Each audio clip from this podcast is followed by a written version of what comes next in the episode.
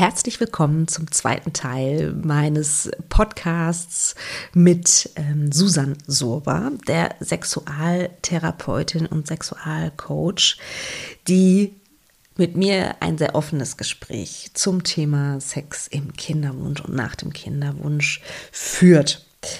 Ähm, ja, vielleicht ganz kurz vorweg.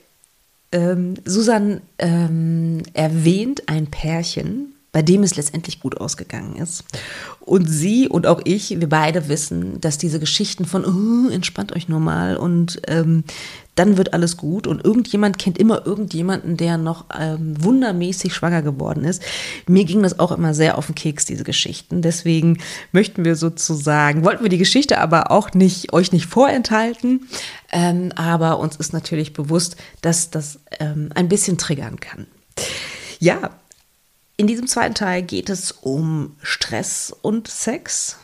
Im Normalfall, bei den meisten Menschen ist es so, dass Stress nicht gerade dazu führt, dass man viel Sex hat. Ähm, es geht um Rituale. Und es geht auch um eine ganz tolle Frage. Wenn du Interesse daran hast, sozusagen, dann stell dir die doch mal. Welche Funktion erfüllt Sex für dich? Finde ich eine mega spannende Frage. Also, ihr könnt mir gerne schreiben. Ihr könnt auch gerne Susan schreiben.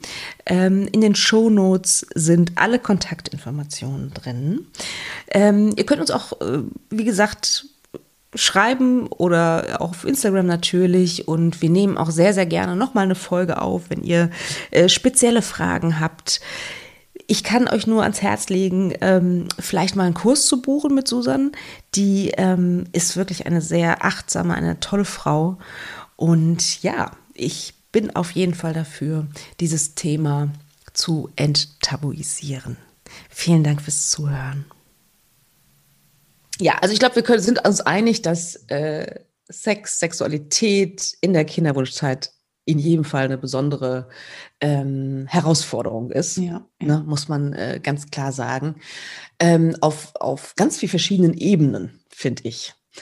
Ähm, eine Sache oder ein Thema, ähm, was dir, glaube ich, auch noch wichtig ist, ist das Thema Stress.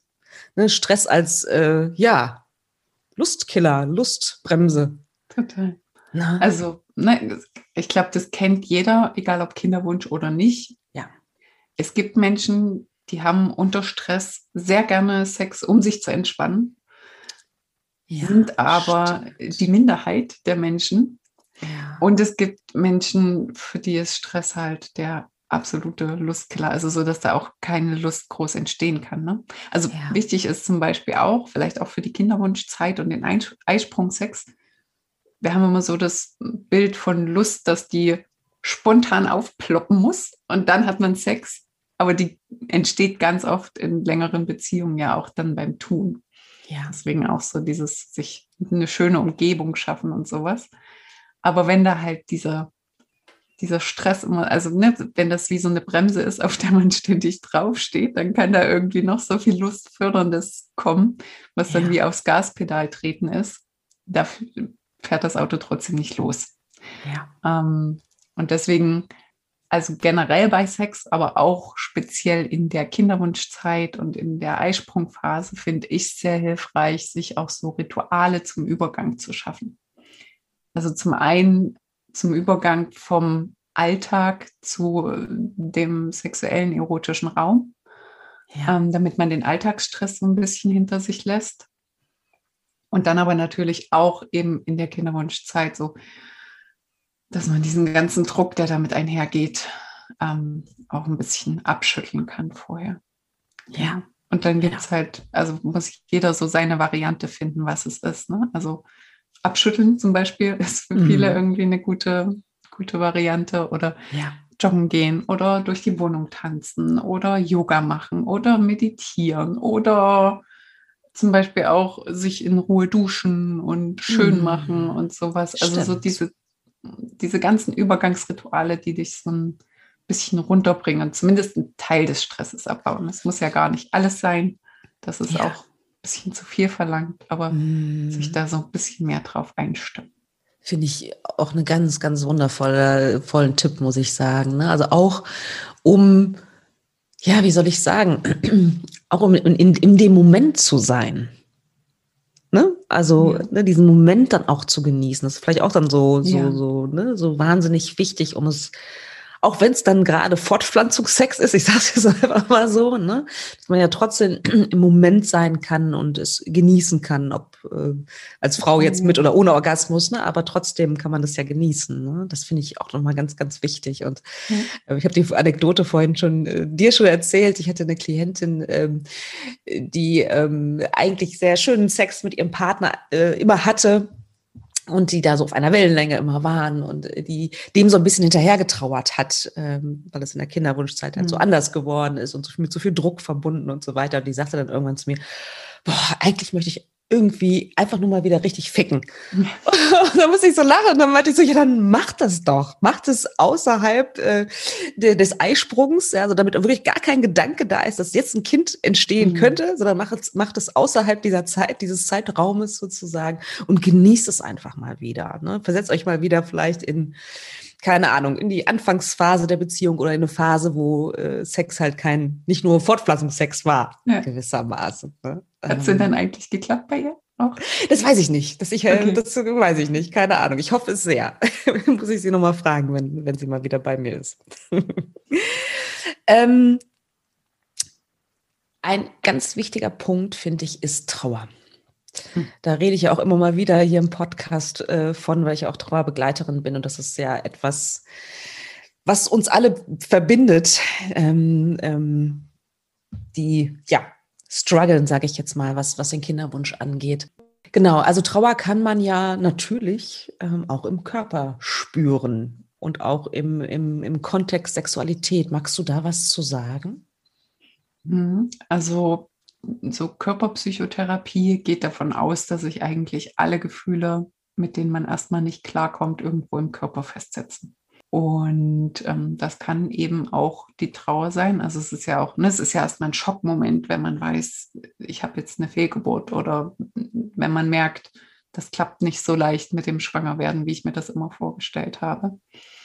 Und ähm, das kann natürlich überall im Körper sitzen, also kann sich weiß ich nicht, auch in Schmerzen sonst wo bemerkbar machen. Mhm. Aber was halt auch oft ist bei Kinderwunsch, ist, dass sich das dann so in der Gebärmutter-Vulvina-Gegend quasi wie ansiedelt. Und das dann eben auch, also zum Beispiel gibt es viele Frauen, die nach dem Orgasmus oder nach dem Sex an sich, ähm, dass die da weinen. Und das kann zum Beispiel sein, dass die Trauer Stimmt. da so wie, ne, ja. quasi ange, also wie berührt wurde und dass sie dann ja. nochmal ins Fließen wirklich kommt. Und ich, also ich kenne das auch von mir ja. selbst. Ich finde auch, das kann sehr heilsam sein. So auch, also mm. viele Schichten von Trauer, da müssen wir ja einfach durch, ne? Da kommen wir nicht drum rum, da kommen die Tränen und kommen und kommen. Ja. Und dann bleibt aber immer noch wie so ein Rest im Körper. Und der kann sich dann eben mhm. zum Beispiel bei Sex lösen oder also bei Sex mit dem Partner oder auch bei Solo-Sex oder indem ich einfach meditativ ja. in meinen Körper reinspüre.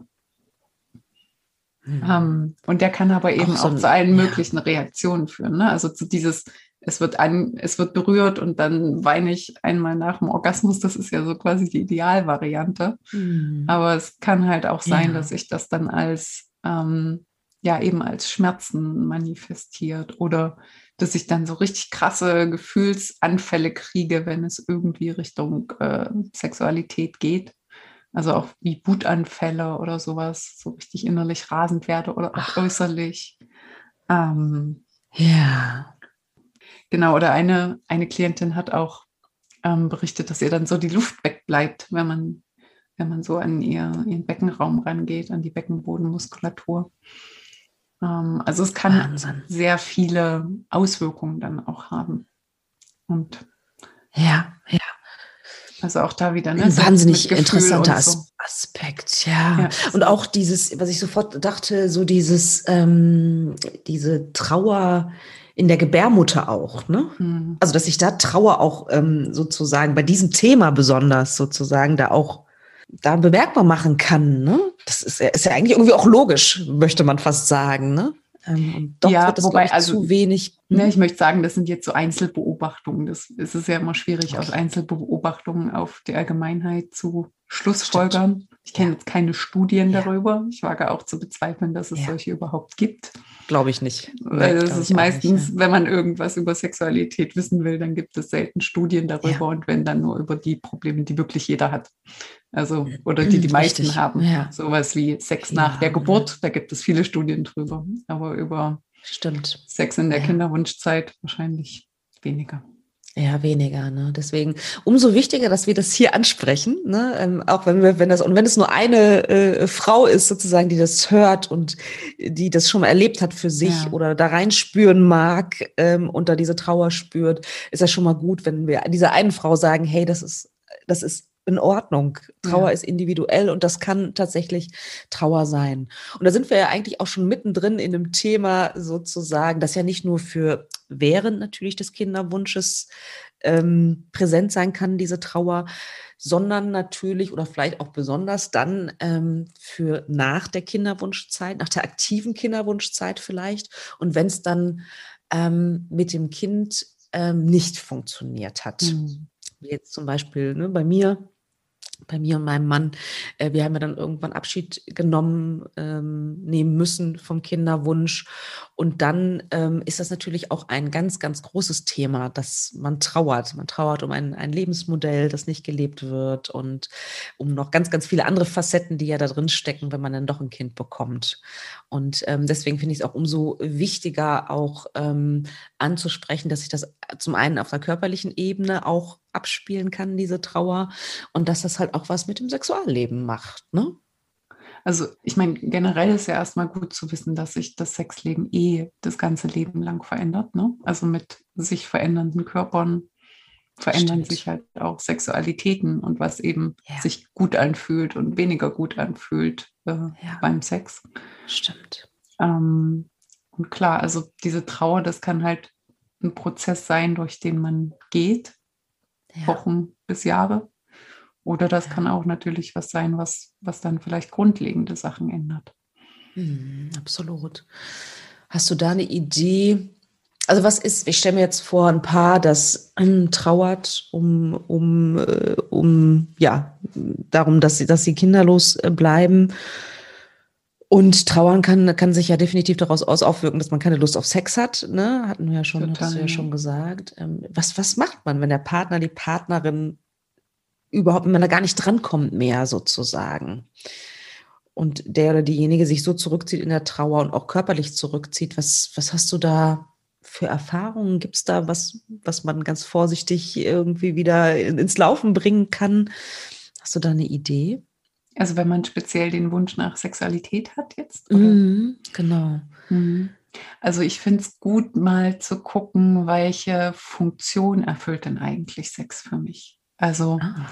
das kann ja, ne, das kann sein, dass ich meinem Partner sehr nah sein möchte. Das kann sein, dass ich diese spielerische Ebene in meinem Leben haben möchte. Das kann sein, dass ich mich dabei entspannen will oder dass ich mich begehrt fühlen will, dass ich den anderen begehren will. Vielleicht ist es so dieses spannungsvolle Prickeln, was sich da aufbaut. Also Menschen, ne, so viele Menschen, wie es gibt, so viele Gründe gibt es auch, Sex zu haben. Ja. Und ganz viele davon kann man halt auch auf anderen Wegen erfüllen. Also wenn zum Beispiel mein Bedürfnis ist, mich meinem Partner emotional und körperlich nahe zu fühlen, dann müssen da ja keine Genitalien involviert sein, sondern dann kann man das vielleicht auch über ja, Kuscheln, Massagen, ja. Küssen wiederherstellen. Ja. Wenn mein Bedürfnis nach der spielerischen Ebene ist, dann kann man auch ohne Genitalien spielen, die vielleicht da einfach gerade keine Lust haben, irgendwie involviert mhm. zu sein. Ja. Ähm, auch das Begehren, das kann man ja im Alltag in ganz vielen Formen zeigen und ausdrücken. Mhm. Ähm, also da nicht so fokussiert zu sein auf irgendwas Sexuelles, was unbedingt passieren muss. Mhm.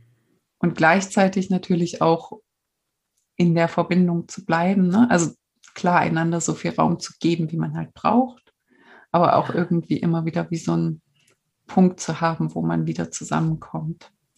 Also was uns zum Beispiel super hilft, ist das Zwiegespräch. Mhm. Ähm, das machen wir so einmal die Woche. Ja. Und da haben wir so, also wir haben angefangen mit weniger Zeit, 40 Minuten oder 30 Minuten am Anfang. Und dann kriegt immer jeder fünf bis 15 Minuten Redezeit und dann geht das so abwechselnd. Und die Frage ist, was bewegt dich gerade? Und darüber kommt man halt an sehr tiefe Schichten, die man jetzt nicht so am Frühstückstisch sonst bespricht. Ja. Und das ist so, also eine Möglichkeit, so einen schönen Ankerpunkt zu haben, wo man immer wieder auch emotional und kommunikativ zusammenkommt. Ja, ja. Und für viele entwickelt sich dann danach auch so eine Verbindung, dass man dann auch miteinander wieder Sex haben möchte. Mhm. Aber das sollte nicht das Ziel der Übung sein, sagen Ja, so. ja. Ähm, aber auch das ähm, finde ich, ist ähm, auch sehr, sehr schön beobachtet, ne? dass man ganz oft über eine tiefe Kommunikation dann auch wieder daran kommen kann, sozusagen. Ja. Ne?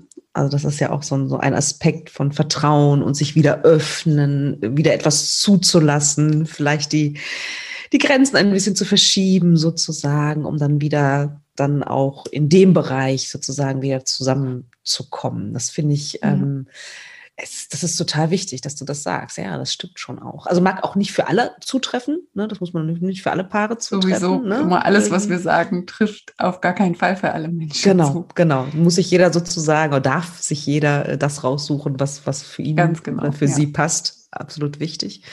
Ähm, aber für mich ist ähm, ähm, ja, wie soll ich sagen? Also, aber das ist so generell, ne? Also mich, also für mich ist, sind Gespräche wahnsinnig wichtig. Ja. Ne? Und das ist zum Beispiel auch etwas, ähm, wie soll ich sagen? Also mit den, den, Männern, mit denen ich länger zusammen war, mit denen konnte ich immer gut sprechen. also es war immer, es ist ein Aspekt äh, von mir, meiner Persönlichkeit. Also es ist mir einfach wahnsinnig wichtig, ja. ne, auf so einer tieferen Ebene auch mit Menschen irgendwie ähm, zusammen zu sein. Ja, finde ich Und, schön. Ja. Mhm. Und gleichzeitig finde ich es aber in der Trauerphase auch wahnsinnig wichtig zu akzeptieren, dass ja jeder anders trauert. Ne? Also dass ja. Vielleicht auch äh, der Mensch sich eher mal zurückzieht eine Zeit lang ja. und eben dafür dann auch Raum braucht. Oder ja. zum Beispiel bei uns ist es auch so, dass die Trauer so ganz, also nicht synchron verläuft, sondern dass ich meine Trauerphase habe und dann irgendwann ein paar Wochen oder Monate später mein Mann und ne, auch damit umgehen zu können, wie die Schwankungen beim jeweils anderen sind und Total. eben da wieder Selbstmitgefühl und Mitgefühl mit ja. dem Partner. Ja, dass man da sein Herz öffnet, ne? auch wenn man vielleicht gerade in so einer ganz anderen äh, Phase oder ganz anderen Punkt seiner eigenen Trauer ist und dann äh, trauert der Partner und dann so, Hö? ist man erstmal irritiert so ja, ne? und ja, dann aber sofort dann sein Herz öffnet und, und da sofort reinspürt. Ne? Da war man vielleicht auch an dem Punkt, war man vor, vor drei Wochen oder vor drei Monaten ja. auch. Ne? Ähm, das ja, finde ich auch wichtig. Genau, also ich glaube, sofort reinspüren und das sofort merken ist auch schon wieder ein sehr hoher Anspruch. Also man mhm, darf auch da gütig mit sich selbst sein, ne? dass ja. man es vielleicht nicht gleich checkt. Aber ja. wenn man es dann weiß und äh, darüber sprechen kann. Das stimmt. Dann kann man auch eben da mehr Mitgefühl mit dem Partner haben. Ja, absolut. Und auch ähm, finde ich, manchmal ist es ja auch so, dass ähm, man selbst irgendwas macht oder irgendwie irgendwie drin ist in so einer Phase und das zum Beispiel auch nicht am Anfang gar nicht als Trauer ja, erkennt. Ja, ne? Das ja, finde ich, ne, erkenne ich bei mir auch so. Ne? Und dann ist es halt manchmal erst im Rückblick so, ach Mensch, natürlich. Ne? Mhm. Wow, das war jetzt auch wieder eine Facette sozusagen. Ähm, das gilt auch als Trauer sozusagen, was da mal wieder mit mir passiert ist. Ne? Ähm, und da hast du recht. Manchmal merkt man es dann halt erst im Rückblick und das ist auch okay. Das stimmt, ja. absolut. Ja, finde ich auch. Ähm, ein weiterer Punkt ist ja auch, den eigenen Körper wieder ein Stück weit wieder zu entdecken. Na, also wenn man nicht mehr in der aktiven Kinderwunschzeit ist. Ähm, du hattest auch vorhin, äh, glaube ich, auch das Thema ne, Verzeihen oder, oder in die Heilung kommen, war, glaube ich, war, glaube ich, deine Wortwahl, ähm, oder zumindest den Heilungsprozess zu starten. Hm. Oder ähm, zuzulassen. Zuzulassen. Ja. ja. Magst du da auch noch was zu sagen? Puh, also mit dem Körper wieder in mm. Frieden kommen. Das ist ja. ein großes Thema. Das ist ein großes Thema, also, aber vielleicht so, so, so, so, ja. so anfangen, sage ich jetzt mal. Ähm, also ich finde auch, es ist deswegen schon ein großes Thema, weil die wenigsten Frauen sind ja überhaupt in Frieden mit ihrem Körper. Ne? Also durch diese ganzen Ideale, die uns überall ja. um die Ohren geschlagen werden. Ja. Ähm, es gibt Stimmt. ja so gut wie keine Frau, die sagt, ja, ich finde meinen Körper gut. Ja. Und dann kommt halt de, der unerfüllte Kinderwunsch da noch oben drauf auf diese ganze Vorbelastung. Ja. Ähm, insofern ist es, glaube ich, auch erstmal gut, sich also zu wissen, das ist ein großes Thema. Das werde ich ja. nicht in zwei, drei Tagen irgendwie bearbeitet haben. Ähm, und sich dafür erstmal Zeit zu geben auch. Ja. Und da eben viel Mitgefühl mit sich selbst zu haben. Und dann wirklich zu gucken, so was, was tut mir gut? Also was ist jetzt mhm. gerade für mich dran? Ähm, ja. Also zum Beispiel dieses eben reinspüren, was braucht mein Körper gerade oder überhaupt erstmal, wie fühlt sich mein Körper gerade an. Also ganz viele von meinen Klientinnen sind eigentlich wie so vom Hals an ganz abgeschnitten von ihrem Körper. Ne? Da ja. ein Gefühl zu kriegen, wie fühle ich mich gerade, was brauche ich gerade, wo sind auch meine Grenzen, was würde ich vielleicht gerade nicht machen oder geben. Mhm. Ganz wichtiger Punkt. Dann eben, wenn ich merke, da kommt äh, die Trauer hoch, der dann auch Raum zu geben. Ja. Und dann finde ich es auch, also viele Frauen haben ja auch eben dann viele Probleme mit ihrem Aussehen. Ähm, da finde ich es hilfreich, sich mehr darauf zu fokussieren. Was macht denn mein Körper eigentlich alles Tolles? Ne? Also ich meine, ja, unsere Körper haben keine lebenden Kinder geboren mhm. oder nicht lange lebende Kinder, aber wir gehen mit denen durchs, durchs Leben. Ne? Wir atmen, wir lachen, wir können alle möglichen schönen Sachen in die Welt bringen mit unseren Körpern. Und das mhm. ist halt auch so ein Riesengeschenk, ja. ähm, auf das man sich vielleicht noch mehr konzentrieren kann. Also ja. diese ganzen Fragen von, wie sehr bin ich im Frieden mit was, ist ja auch immer sehr eine Frage von, worauf fokussiere ich mich? Fokussiere ich mich auf die eine Sache, die nicht, die mein Körper nicht kann? Oder fokussiere ich mich auf all die wundervollen Sachen, die er mir tagtäglich ermöglicht? Mm, ja, auch so in Richtung Dankbarkeit. Ne? Ja. Äh, auch äh, wenn, wenn ich keine Modelbeine habe, aber sie tragen mich seit immerhin 42 Jahren ziemlich gut durchs Leben. Ja, ja. ja. Ne? So, so in die Richtung gehend auch. Ne? Ja, es ist ähm, tatsächlich ähm, wichtig, ganz, ganz wichtig, ähm, anzuerkennen, dass unser Körper ein Wunderwerk ist finde mhm. ich, ne? mit all, allen Aspekten, ja, und dieser ähm, Aspekt des Kinderkriegens ist ja, finde ich, nochmal noch mal ein Wunder im Wunder sozusagen. Ja, ja. Ne? Und das ist ja auch gar nicht ähm, bis zum Allerkleinsten erforscht. Ne? Es gibt ja nicht, ne? also bei manchen Paaren, ich habe es sehr, relativ häufig tatsächlich, dass meine Klientinnen gar nicht wissen, woran es denn jetzt liegt. Ja, weiß ich auch nicht. Also Siehst du? Genau. Ich sehe es echt so als Zufall. Ja. Ne? Manche haben Glück und wir halt nicht in diesem Punkt. Wir haben ja in ganz vielen anderen Punkten Glück. Richtig, genau, ja. Und dass man da, dass man beides sehen kann äh, oder sich angucken kann. Ne? Also auch, also zum einen ähm, auch klar, auch da Mitgefühl reinschicken kann, dass, dass wir da nicht Glück hatten, dass wir oder bisher ne, kein Glück hatten und gleichzeitig aber auch ähm, zu sehen, okay, dafür haben wir viele andere Dinge, die, ja. die toll sind ne? und die einem auch ein Lächeln ins Gesicht zaubern kann. Und ähm, ja, das finde ich auch nochmal ganz, ganz wichtiger, ein ganz, ganz wichtiger Punkt. Du hattest mir vorhin noch so eine Geschichte erzählt von Klienten von dir. Wie war das noch? Die ähm, waren, in, waren im Kinder-Kinderwunschklinik, ne? Also die hatten schon sehr lange probiert, viele ja. Jahre mhm. und ähm, kamen dann auch nach den vielen Jahren eben zu mir ja. und hatten aber parallel dazu oder kurz danach schon so ähm, die Zyklen in der Kinderwunschklinik angefangen mit künstlicher ja. Befruchtung.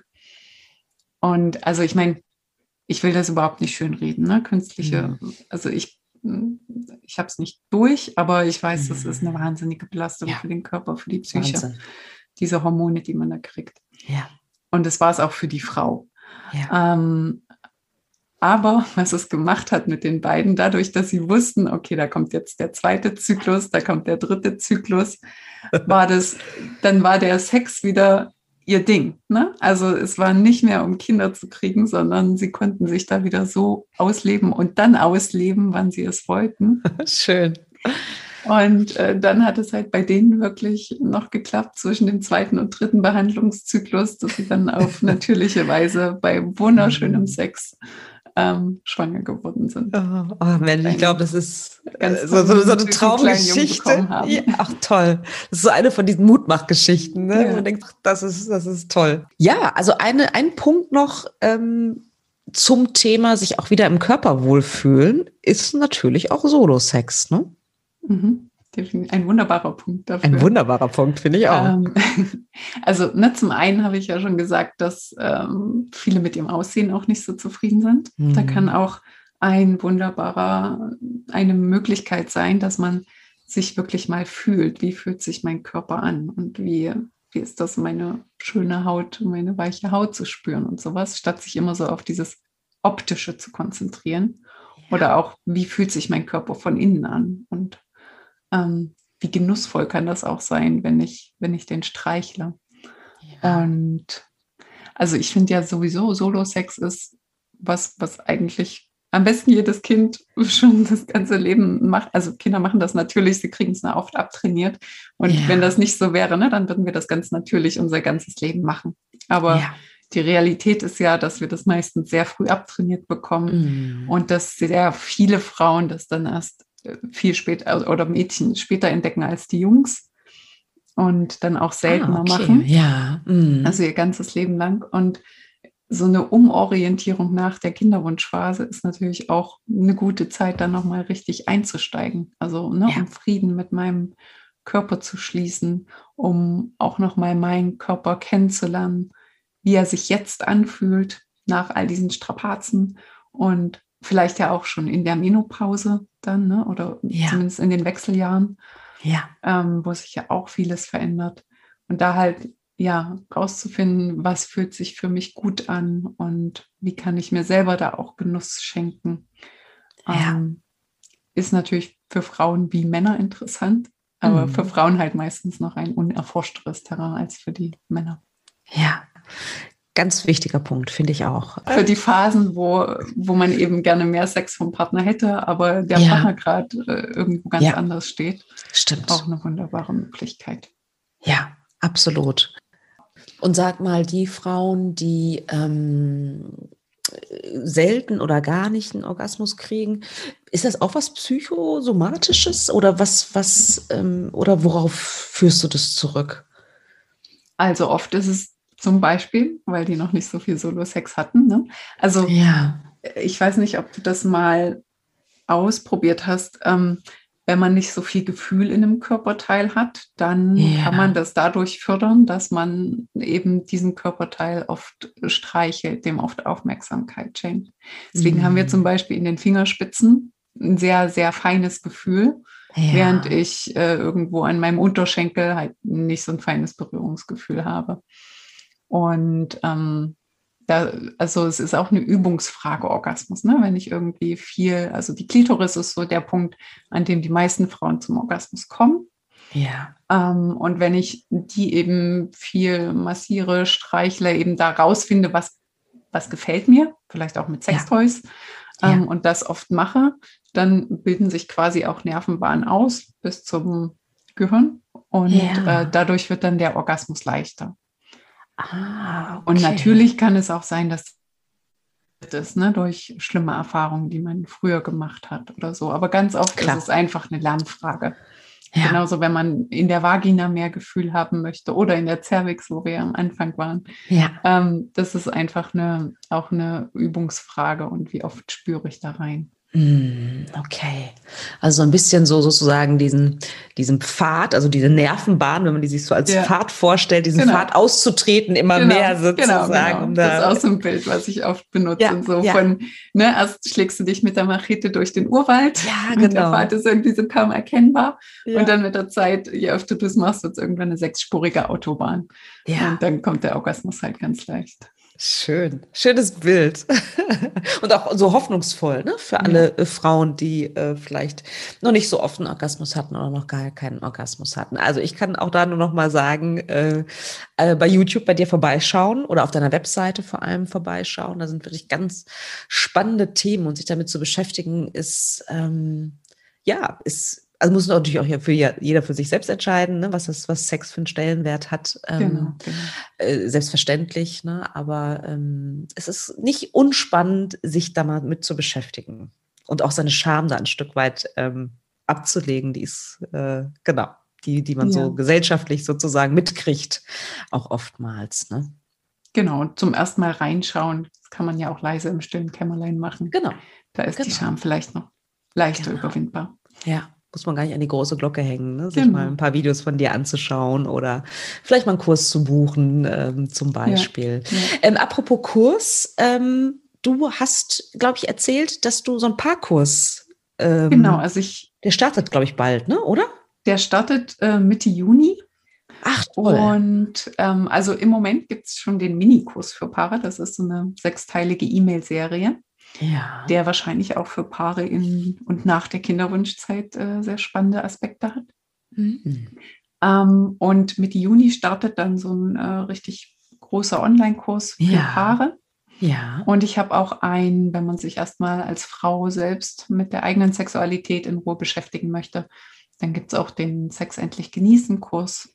Der ja. ist nur für Frauen und der startet wieder im Herbst. Das ist auch Ach, super. Ein, ein ganz schöner Kurs, weil da haben wir ganz viele Frauenkreise und es bildet sich so, ein, so eine Vertrauensbasis auch. Sehr, sehr und, schön. Ja, ist immer sehr berührend. Ja, das kann ich mir vorstellen. Auch ne, ein bisschen wie in deinem Podcast, so dieses Gefühl von, Gott sei Dank, mir geht es nicht alleine so. Es gibt auch ja. ganz viele andere Frauen und hier werde ich endlich ja. verstanden. Mhm. Das ist halt so das Gefühl. So wichtig. Sex endlich genießen Frauenkreisen. Ja, Ganz, ganz toll, finde ich äh, ein ganz, ganz wichtiges Thema. Und was mir auch noch dabei ähm, so spontan einfällt, ich habe selbst noch nicht probiert, aber ich wollte es eigentlich mal ausprobiert haben. Inzwischen gibt es ja, ich glaube, es gibt verschiedene Apps, glaube ich, auch. Und zwar eine fällt mir ein, heißt die Fantasy, kann oh, das ja, sein? super. Ja, ja ne? Magst du kurz erzählen, also ich habe noch nicht reingeguckt, reingehört, beziehungsweise, was, was das ist? Ähm, genau, das ist so eine Plattform, die machen äh, Erotikgeschichten und hauptsächlich fokussiert auf Frauen. Mhm. Und was ich so mega cool daran finde, ist, man kann das wirklich so nach allen möglichen Kriterien filtern. Also ah. zum einen kann man reinhören, welche Sprecher gefallen mir. Wobei ich finde, ja. die sprechen alle so ein bisschen drüber, die reden alle so extra erotisch. So äh, finde ich immer ein bisschen ja. äh, irritierend. Aber ja. gut. Ähm, aber man kann halt auch zum Beispiel sagen, welche Fantasie will ich hören oder ist der Sprachstil ganz romantisch oder sehr dirty. Ähm, ist, was ich auch schön finde, Body Positivity. Also, dass die dann ja. zum Beispiel nicht sagen, er berührt deine schlanke Taille und deine großen Brüste und was weiß ich, sondern nur so, Ach ähm, er berührt deine Taille und deine Brüste und dass sich da halt jeder oh. auch drin wiederfindet. Oh, wie schön, ohne, ohne Wert, ohne zu beschreiben ja, sozusagen. Genau, Ach, das ist toll. Genau. Und das, ist also finde ich eine schöne Plattform ne, zum Fantasien anregen, ja. auch mal so unverbindlich reinspüren beim Sex, was könnte mir gefallen, wo ja. hätte ich mal Lust, das vielleicht auch auszuprobieren. Ja. Was will ich vielleicht auch einfach nur in meiner Fantasie belassen und mhm. was gefällt mir da für Solo-Sex? Also, ja. ja. Sehr Absolut. schöne Plattform, kann ich ja. empfehlen. Ja, schön. Finde ich nämlich auch, ähm, ist auch etwas, was ich sozusagen auf meiner, das hört sich so komisch an, auf meiner To-Do-Liste habe, das hört sich komisch an, aber mir ist es einfach begegnet und dachte so, wow, das, da würde ich auch mal gerne reinhören, ähm, sozusagen. Ne? Und das ist ja auch schon, ähm, das ist ja auch ein Fortschritt, muss man sagen, ne? dass sowas auch extra für Frauen auch geschaffen ja. wird. Ne? Ja.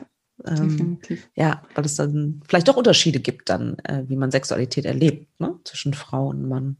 Ja, definitiv ja. ganz viele. Und es gibt ja auch sagen, feministische Pornoregisseurinnen. Ja. Aber eben der Ansatz von Fantasy ist, dass Frauen ähm, oft gar nicht so auf das Visuelle stehen, sondern eben auf das Auditive. Ja.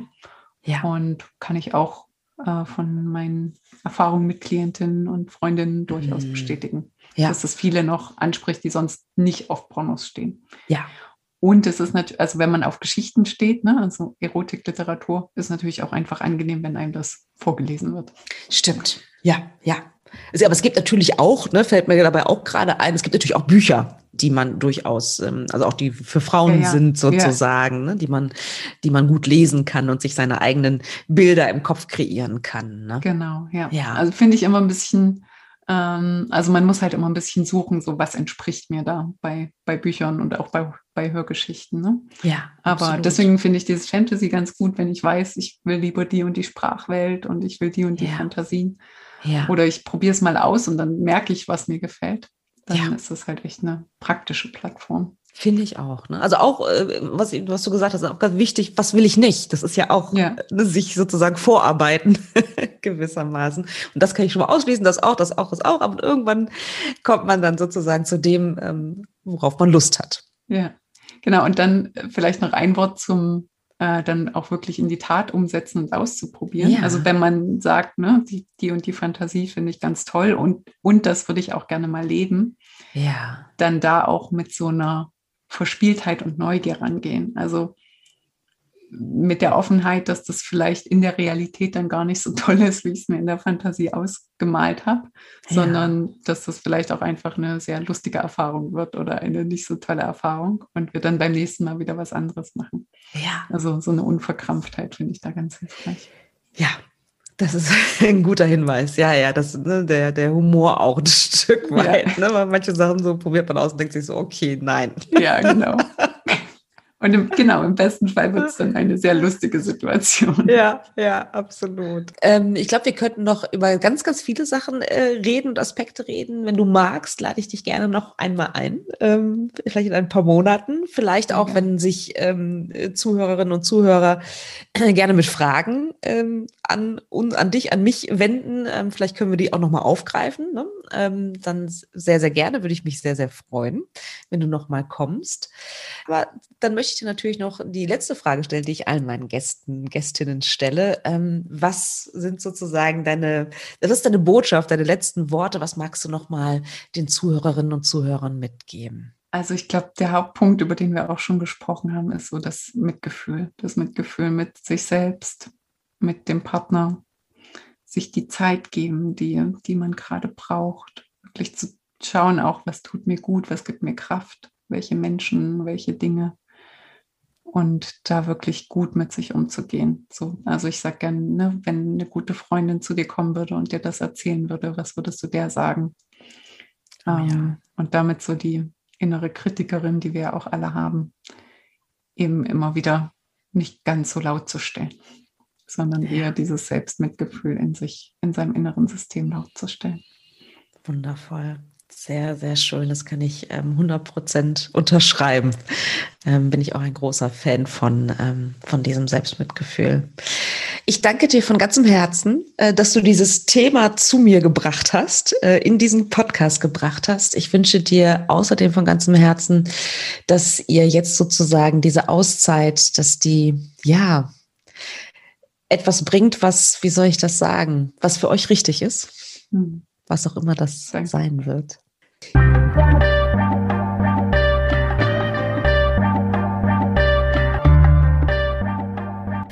Wie immer interessiert es mich sehr, was ihr denkt. Schreibt mir doch gerne eine E-Mail über podcast.praxis-apia.de oder über Instagram, Facebook oder sonstige Kommunikationskanäle. Ich freue mich wirklich über jede Nachricht, die ich bekomme. Und ja, vor allen Dingen freue ich mich natürlich auch, wenn du wieder Zeit mit mir verbringen willst beim nächsten Mal bei Alles da, Noella nicht. Überleben ohne